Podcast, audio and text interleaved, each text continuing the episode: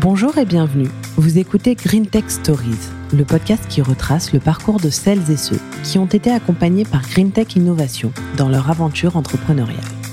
La démarche Green Tech Innovation du ministère de la Transition écologique conseille et soutient chaque année des startups innovantes qui s'inscrivent dans la démarche d'accélération des politiques du ministère. Ces jeunes entreprises œuvrent dans des domaines d'activité très variés avec un seul et même but, contribuer à la croissance verte et bleue de la France. Tous les domaines de la transition écologique sont concernés. Le climat, l'énergie, le numérique durable, le bâtiment durable, la mobilité, l'économie circulaire ou encore la biodiversité. À ce micro, vous découvrirez ces entrepreneurs engagés qui ont su mener à bien leurs projets. Ils nous dévoilent leur histoire, mais aussi les difficultés qu'ils ont pu rencontrer en chemin, et nous livrent leurs meilleurs conseils pour que vous puissiez, vous aussi, devenir acteur du monde de demain. C'est parti, on écoute Green Tech Stories. Bonjour Jonathan. Bonjour Jeanne. Vous êtes donc l'un des cofondateurs de Cedipec, dont nous allons parler euh, tout au long de cet épisode. Pourriez-vous commencer par vous présenter, s'il vous plaît? Bien, Bonjour à tous, hein, Jonathan Flao, 31 ans. Avant ça, j'étais manager à EDF, puis banquier au Crédit Agricole. Et désormais, euh, je suis président de la société Cedipec, donc une société qui a été montée en mars 2018. Le projet consiste à protéger euh, les maisons contre les inondations. Comment vous est venue l'idée de créer ce projet finalement? Alors, il faut dire qu'à la base, la réflexion m'a été donnée par une personne âgée que je voyais souvent à la banque, donc il venait me voir au, quotidien pour m'énoncer des, des, problématiques environnementales. Et j'ai décidé un jour de l'écouter et d'aller euh, chez lui tout simplement. Et dans cette maison de retraite, je suis monté à l'étage et là, j'ai découvert un grand tas de dossiers sur sa table. C'était des recherches effectuées depuis au moins 15 années. Et effectivement, j'ai commencé à lire, j'ai constaté qu'il y avait 40% du territoire qui était en zone inondable, que les protections actuelles n'étaient pas réactives, réactives face aux risques et qu'il fallait innover dans le domaine. Et depuis, il m'a donné une réflexion qui était intéressante, c'est qu'il s'est dit, euh, quand on observe l'ouverture des portes et des fenêtres, aujourd'hui, euh, dans nos maisons, les portes et les fenêtres vers l'intérieur. Mais quand on observe maintenant les portes de chars, de sous-marins, de trains et d'autres véhicules, eh bien les portes s'ouvrent vers l'extérieur. Et bien il m'a dit, dans une maison, quel est le seul objet qui s'ouvre vers l'extérieur? Eh bien, il s'agit tout simplement du volet battant. Eh bien, nous, on a repensé le volet battant en lui apportant des fonctions complémentaires. Imaginez un véritable bouclier pour faire face à l'eau.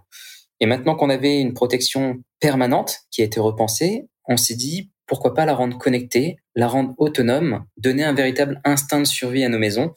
Eh bien, c'est tout à fait possible en reliant nos protections au système d'alerte locale. Donc c'est vraiment la rencontre avec cette personne âgée qui vous a ouvert les yeux sur ces problèmes d'inondation, sur les risques auxquels sont exposés les habitants. Alors on en avait conscience, hein. c'est vrai que le changement climatique, nous étant jeunes, on, est quand même euh, impacté hein, et on a conscience aussi des risques avérés. Après, c'est lui effectivement qui m'a poussé dans la démarche, qui m'a aidé dans la réflexion et dans cette culture du risque. Et c'est vrai qu'à côté, on a loué un garage, on a ouvert une association, on a aménagé ce garage en entrepôt, on a réalisé un premier prototype en bois, euh, des charnières euh, imprimées en 3D, et puis on a commencé petit à petit euh, à faire nos protections dans ce garage. Et après, on a trouvé un industriel pour nous épauler avec des matériaux avec des capacités mécaniques assez poussées, qui est la fibre de verre. Quand vous dites on, de qui est-ce que vous parlez? Alors il faut savoir qu'aujourd'hui on est trois associés. Donc il y a David Delannoy, euh, Pierre-Jean Goupil. Donc les trois associés euh, aujourd'hui, euh, bah, chacun pilote son domaine d'activité. Moi je vais plus m'occuper de la partie communication, marketing. David Delannoy tout ce qui est levée de fonds, financement. Et on a Pierre-Jean Goupil, lui tout ce qui est management et comptabilité. À côté, on travaille aussi avec bah, François Wolski qui est désormais président d'honneur. Euh, qui est à la retraite, qui a quand même 73 ans, euh, qui était ingénieur euh, militaire. Et il y a son fils également, qui est ingénieur aéronautique officiel à gendarmerie d'Orléans et qui pilote une équipe de 40 personnes. Pourriez-vous, s'il vous plaît, nous raconter la jeunesse du projet? Aviez-vous déjà rencontré vos associés? Oui, effectivement. Euh, bah, la jeunesse du projet, qu'est-ce que j'ai fait? Moi, c'est que j'ai simplement fait une réunion suite à mes recherches chez François Wolski. Euh, J'avais pas toutes les compétences en interne hein, pour monter ce projet-là. Il fallait que je, je, puisse les trouver. Il me fallait un architecte, un conducteur de travaux, euh, quelqu'un dans la finance, un comptable. Et j'ai monté ce projet-là euh, sous forme de PowerPoint. J'ai loué une salle. Je les ai conviés en rendez-vous et ils m'ont tous suivi à la fin de l'entretien. C'est un conseil que vous pourriez donner à celles et ceux qui souhaitent entreprendre? Alors effectivement, moi c'est la première erreur que j'avais fait au départ. Quand on a un projet, une idée, une innovation, on a tendance à la conserver, à pas trop en parler autour de soi.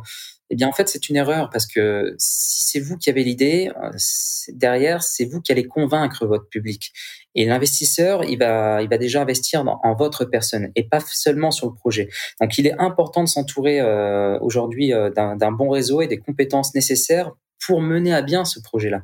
Donc, il était nécessaire pour moi de d'organiser cette réunion et de m'entourer de compétences dont je ne maîtrisais pas pour mettre en place une équipe pluridisciplinaire. Entre le moment où est née l'idée et le moment où vous avez réalisé vos premiers produits, combien de temps s'est écoulé à peu près? Alors là, c'est un peu très long. C'est un projet industriel en soi. Hein.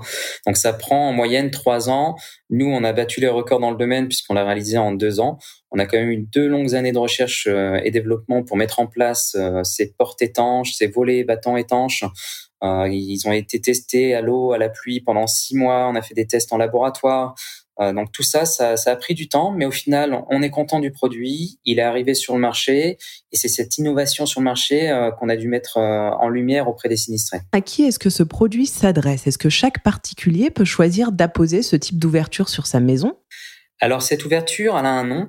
On appelait ça l'inoloque. L'inoloque, pourquoi inoloque Parce que ino, dans la mythologie grecque, c'est la déesse des naufragés et de la mer. Le loc, c'est pour le côté verrouillage.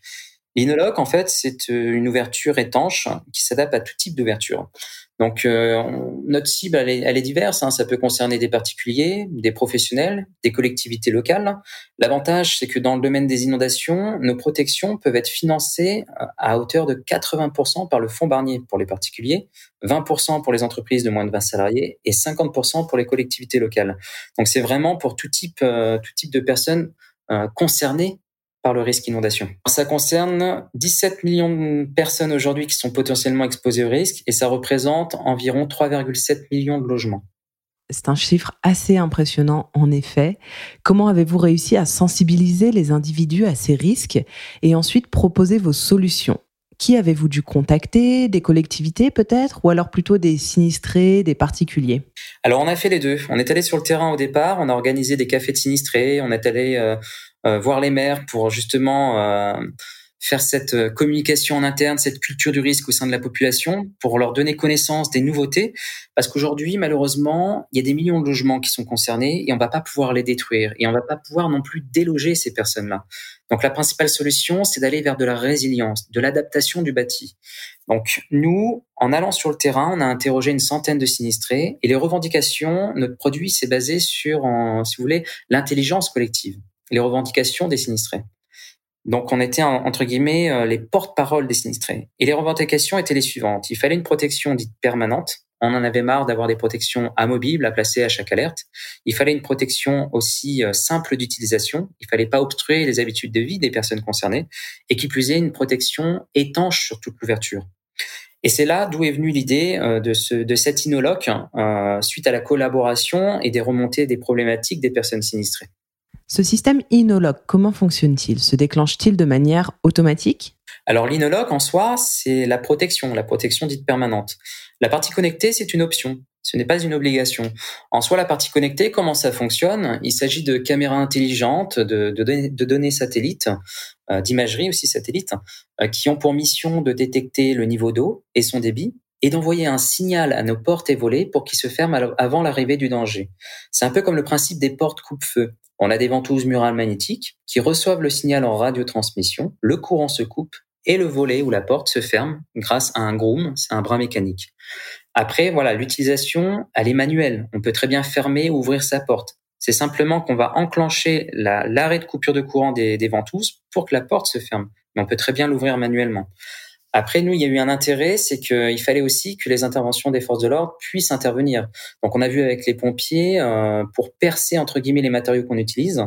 Donc, les matériaux, c'est du composite, c'est de la fibre de verre avec de la résine de polyester. Ce sont des matériaux qui, mécaniquement, sont très bons. Euh, euh, à titre d'exemple, c'est cinq fois plus léger que l'acier, mais tout aussi résistant que l'aluminium, et ce n'est pas conducteur d'électricité. Donc, c'est l'idéal dans le domaine des inondations. Et qui plus est, la fibre de verre, c'est imputrescible. Pour réaliser ces premiers produits avec votre équipe, comment est-ce que vous vous y êtes pris? Très concrètement, avez-vous euh, dû vous rapprocher d'usines, d'ingénieurs? Exactement. Donc au départ, quand on a fait notre prototype en bois, on a voulu trouver ces, matériaux 100% recyclables parce que ça nous tenait à cœur de produire des protections anti-inondation revalorisées de, matériaux revalorisés. Donc en soi, on s'est rapproché de Solutions Composites, une société à Maîtré en région centre, euh, qui a fabriqué par exemple la façade arrière du Fort Boyard, le réseau de tram de la ville de Tours ou bien de la ville de Bordeaux. Euh, ce sont aussi euh, des matériaux qui ont eu besoin de ne pas être, de pas conduire l'électricité dans leur domaine. Et c'est là où nous ça, ça a titlé dans nos têtes en disant mais nous l'électricité c'est interdit quand il y a de l'eau, c'est pas compatible. Donc il fallait se rapprocher de cet industriel. Donc en soi, on a fait appel à leur bureau d'études, à leurs ingénieurs qui utilisent aujourd'hui des logiciels hein, pour bah, concevoir et modéliser nos, produits. Et euh, on a travaillé avec eux main dans la main euh, depuis deux ans aujourd'hui. Nous, on est capable de faire les ouvertures euh, étanches. Eux, ils sont capables de faire les constructions en zone inondable. Donc, on était complémentaires dans la démarche. J'ai rencontré Laurent Détouche, hein, le gérant de Solutions Composites. On a organisé une réunion. J'ai fait les mêmes démarches que j'ai fait avec mes associés, c'est que j'ai présenté le marché. Aujourd'hui, euh, comme je l'ai dit, 3,7 millions de personnes sont concernées. En moyenne, il faut protéger à hauteur de 1000 à 2000 euros euh, par maison. Et encore, ça dépend euh, le nombre d'ouvertures à protéger. Euh, donc, vous voyez un petit peu le calcul du, marché potentiel qui réside derrière. Donc, nous, on n'a pas eu de mal à le convaincre parce que dans notre démarche, on n'est pas là simplement pour vendre un produit. On vend aussi du conseil. C'est-à-dire qu'on va aussi, si vous voulez, diagnostiquer les vulnérabilités du bâtiment face au risque inondation. On va accompagner nos sinistrés on va produire des protections sur mesure en fonction de leurs besoins. Et derrière, on va même les accompagner sur l'obtention des subventions. C'est vraiment un service clé en main. Et c'est ça qui a plu justement à Laurent Détouche. Et euh, c'est un corps de compétences qu'ils n'avaient pas. Eux, ce sont des techniciens. Et nous, on avait cette fibre commerciale. Et c'est là où on a été intéressant de, de se rapprocher, de, se rapprocher de, de leurs compétences d'ingénierie. Vous aviez cette fibre humaine même, je dirais. C'est ça. Il est très important dans notre métier. Euh, bah, de prendre en considération euh, les besoins terrain, en fait, les actions terrain. On a même remonté des problématiques au sein du ministère et on est en train d'étudier quelles sont les solutions à mettre en place pour améliorer les systèmes déjà existants. Quelle a été votre réaction lorsque vous avez vu vos premières portes, vos premiers bâtards d'eau installés? Et où est-ce que vous les avez installés pour la première fois? Alors en soi, on a beaucoup fait de protection dans le bassin méditerranéen. Euh, c'est vrai que moi, je me suis déplacé dans la ville de Mandelieu-la-Napoule l'année dernière quand il y a eu des grosses catastrophes en l'espace de, deux épisodes en une semaine. Euh, c'était dramatique au départ quand on vient, l'atmosphère est, assez, morbide, les gens euh, ont le, visage acéré, on, on sent l'émotion aussi quand on rentre dans la ville. Et c'est vrai que bah, simplement, humainement, j'ai voulu aider justement ces personnes-là. Je les ai aidés à débarrasser les meubles. J'ai pas tout de suite interrogé ces personnes-là. Je suis retourné une semaine après, quand les esprits se sont calmés, pour savoir qu'est-ce qui s'est passé et comment on peut remédier à ça. Et c'est vrai que derrière, euh, nous, on était toujours en recherche et développement, mais à la fin de notre recherche et développement, j'ai été super agréablement surpris du nombre de demandes que j'ai eues à Mandelieu et à Napoule suite à notre passage. Et ils se sont souvenus de nous ils se sont souvenus de la communication qu'on a fait auprès de, leur commune. Et, euh, et, là, ça m'a touché parce que euh, nombreuses personnes m'ont remercié aujourd'hui en, m'appelant en disant bah merci d'être intervenu et merci d'être passé parce qu'il y a une inondation et je je l'ai pas subi je l'ai pas subi cette fois. Et on a moins peur psychologiquement, il y a moins de traumatisme. Faut pas oublier que ces catastrophes naturelles restent traumatisantes pour toutes les personnes les ayant vécues. C'est un sujet qui reste euh, très sensible. C'est ça. Malheureusement, euh, le changement climatique est présent. Il va falloir s'adapter à lui. Et euh, bah, dans tous les cas, on va jongler de plus en plus entre sécheresse et inondation. Donc les, les catastrophes naturelles seront de plus en plus fréquentes et de plus en plus dramatiques. Et c'est pourquoi il est urgent aujourd'hui de repenser justement ces protections et d'apporter cette résilience à la fois au, sein de la population, mais au sein de nos bâtiments. Est-ce que vous vous êtes aussi rapproché de scientifiques pour éventuellement étudier l'avenir de ces dérèglements climatiques? Alors justement, euh, aujourd'hui, on a un partenariat en cours avec un grand groupe d'assurance. Je ne pourrais pas encore citer le nom parce que le, contrat n'est pas finalisé, mais euh, effectivement, en interne, on est obligé de mettre en place des offres premium pour les assurés. Euh, au niveau des, experts, on s'est rapproché du CEREMA, donc le laboratoire de recherche national, hein, qui a des expertises dans le domaine, qui fait appel à des doctorants. Euh, Moi-même, à titre personnel, je me suis rapproché des diagnostiqueurs comme le groupe La Mayenne, Riscrise, Calixis, OGOX, qui sont nos savants sur le terrain, ce sont nos experts, c'est eux qui vont déterminer les problématiques terrain. je ne sais pas si vous connaissez Emma Aziza, à titre d'exemple, hein, une grande hydrologue qui va expertiser bah, toutes les, cadences, les risques avérés hein, sur le territoire français, qui nous expliquent très bien la démarche et pourquoi on en arrive là. Et c'est vrai qu'en se rapprochant d'eux, euh, il est important euh, de mettre en place ce que je dirais euh, une ingénierie intégrée. C'est-à-dire que tous les acteurs de l'eau doivent se regrouper. Aujourd'hui, il faut arrêter d'être indépendant. On est une famille, on est là aussi pour l'avenir de nos enfants. Et je pense qu'il est important de se regrouper et d'amener cette résilience. Et je me suis rapproché d'un groupe, euh, enfin d'un projet euh, international, un projet européen euh, qui s'appelle le projet Maritimo. Et j'ai adoré leur logique de consentement entre les différents acteurs de l'eau, les problématiques terrain et comment aujourd'hui mettre en place ces solutions résilientes. Mais donc ce type de regroupement n'existait pas jusqu'à présent? Bah, on a l'ONU, l'ONU qui a, qui a pour mission justement de regrouper les, acteurs de l'eau. Après, il existe effectivement des entreprises, euh, des, aquavallées, un aquavallée euh, qui permet justement de regrouper des petits acteurs de l'eau. Mais ce n'est pas national, c'est pas d'envergure nationale. C'est-à-dire que euh, on ne communique pas assez sur cette culture du risque. Et je pense qu'il y a un manque d'animation, de budget d'animation euh, lié à la culture du risque. Moi, quand je me déplace, effectivement, sur le bassin méditerranéen, ils en ont conscience. En région centre, j'en parle même pas. En Gironde, on commence petit à petit à, prendre en main la population. En Bretagne aussi, mais on voit des différences entre régions. Et c'est ça qui est regrettable, c'est qu'aujourd'hui, euh, bah, la population n'a pas encore conscience du risque et beaucoup attendent la claque, la légende, comme ils disent, avant de pouvoir justement se protéger. Il existe donc une réelle difficulté pour les habitants euh, d'accéder à l'information et comme ce n'est pas nécessairement une information qu'ils recherchent, il faudrait selon vous que l'information vienne à eux. C'est ça, tout dépend des régions. Il y a des régions qui sont plus ou moins impliquées. Euh, on peut voir Nîmes, hein, euh, la ville, la commune la, plus exposée au risque d'inondation, qui a œuvré justement sur cette résilience et qui est en train de faire des démarches pour équiper toutes les maisons en zone inondable. Il y a d'autres territoires euh, où euh, bah, cette culture du risque n'est pas encore assez poussée, n'est pas assez présente, où il faudra quand même alerter cette population face au risque d'inondation, euh, de submersion marine, voire d'effet de ruissellement aussi. Si je reprends ce que vous avez dit au fil de cet entretien, et surtout pour essayer d'aider les futurs entrepreneurs et entrepreneuses, il y a plusieurs conseils, bien évidemment, qui ressortent de notre discussion. Celui que j'ai retenu, c'est l'importance, selon vous, de bien connaître son marché afin de pouvoir, lorsqu'on s'adresse à d'autres interlocuteurs, ne pas douter de soi. Il est vraiment primordial de réaliser une bonne analyse de marché, n'est-ce pas? Alors oui, l'analyse de marché est importante, l'analyse de concurrence également, mais euh, le critère euh, numéro un, ça reste quand même le besoin le besoin du client.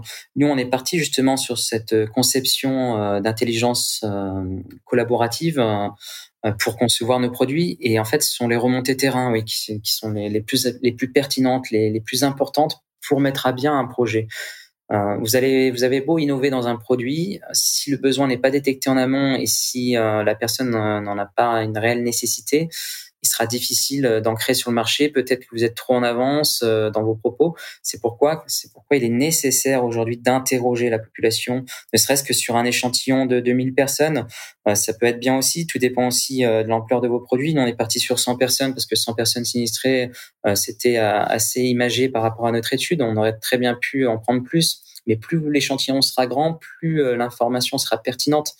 Donc, il est essentiel aujourd'hui de, de faire des actions terrain.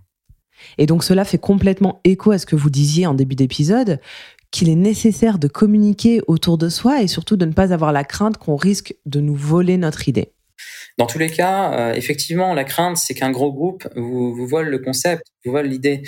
Mais avant d'en arriver là, euh, il y a quand même eu de la recherche. Euh, il y a eu la recherche du marché, la recherche des besoins. Vous avez monté votre prototype. Euh, et pour en arriver là, il faut quand même être accompagné. Il faut en parler autour de soi. C'est important de, de, remonter les éléments dont on a besoin parce que sinon on, peine dans l'ombre. On essaye tant bien que mal de se débrouiller, mais il faut aussi euh, savoir un peu déléguer certaines tâches. On n'est pas des spécialistes dans tous les domaines, on n'a pas la science infuse. Et il est important de s'entourer, de bien s'entourer surtout. Quels sont les prochains projets prévus pour ces DIPEC alors les prochains projets aujourd'hui, c'est de voir avec le CRMA euh, tout, le dispositif connecté, hein, comment le mettre en place, hein, parce qu'aujourd'hui on a la technologie, mais on souhaite euh, réaliser une preuve de concept. Le produit est existant, on a déjà les portes, euh, les volets battants, les, garages étanches, les bâtards d'eau. On a cette protection dite permanente ou amovible. Mais l'autonomie, on aimerait la mettre en place. Et la prochaine étape, c'est d'intégrer une intelligence artificielle à nos protections. Je m'explique. Entre guillemets, euh, grâce à des capteurs, on va pouvoir savoir à distance si une porte ou un volet s'est bien fermé. On va pouvoir donner un pouvoir euh, aux, élus d'une commune. Ils appuient sur un bouton, et eh bien ça va verrouiller tous les établissements publics de la commune, les hôpitaux, les écoles, les salles de fête. Et on va aller plus loin, c'est qu'on ne veut pas simplement s'intéresser au risque inondation. Grâce à cette technologie, on pourra s'intéresser également au risque attentat, au risque de feu de forêt, à la présence humaine, au souffle d'explosion, toutes les zones Céveso. Parce que notre produit a une résistance au feu, a une résistance au souffle d'explosion, et il a un intérêt. C'est-à-dire que grâce à l'intelligence artificielle, on va pouvoir recevoir de la donnée, l'analyser et la transmettre. C'est-à-dire que nos bâtiments vont pouvoir communiquer entre eux et une maison pourra détecter, par exemple, l'intensité d'un feu, transmettre l'information à, un quartier voisin pour que eux aussi puissent prendre des mesures préventives en fonction de la donnée récoltée. Et on veut aller plus loin, c'est travailler aussi avec euh, le ministère de l'Intérieur, le, le, drill, etc. Parce que on a besoin de communiquer et de faire passer des consignes auprès des personnes sinistrées.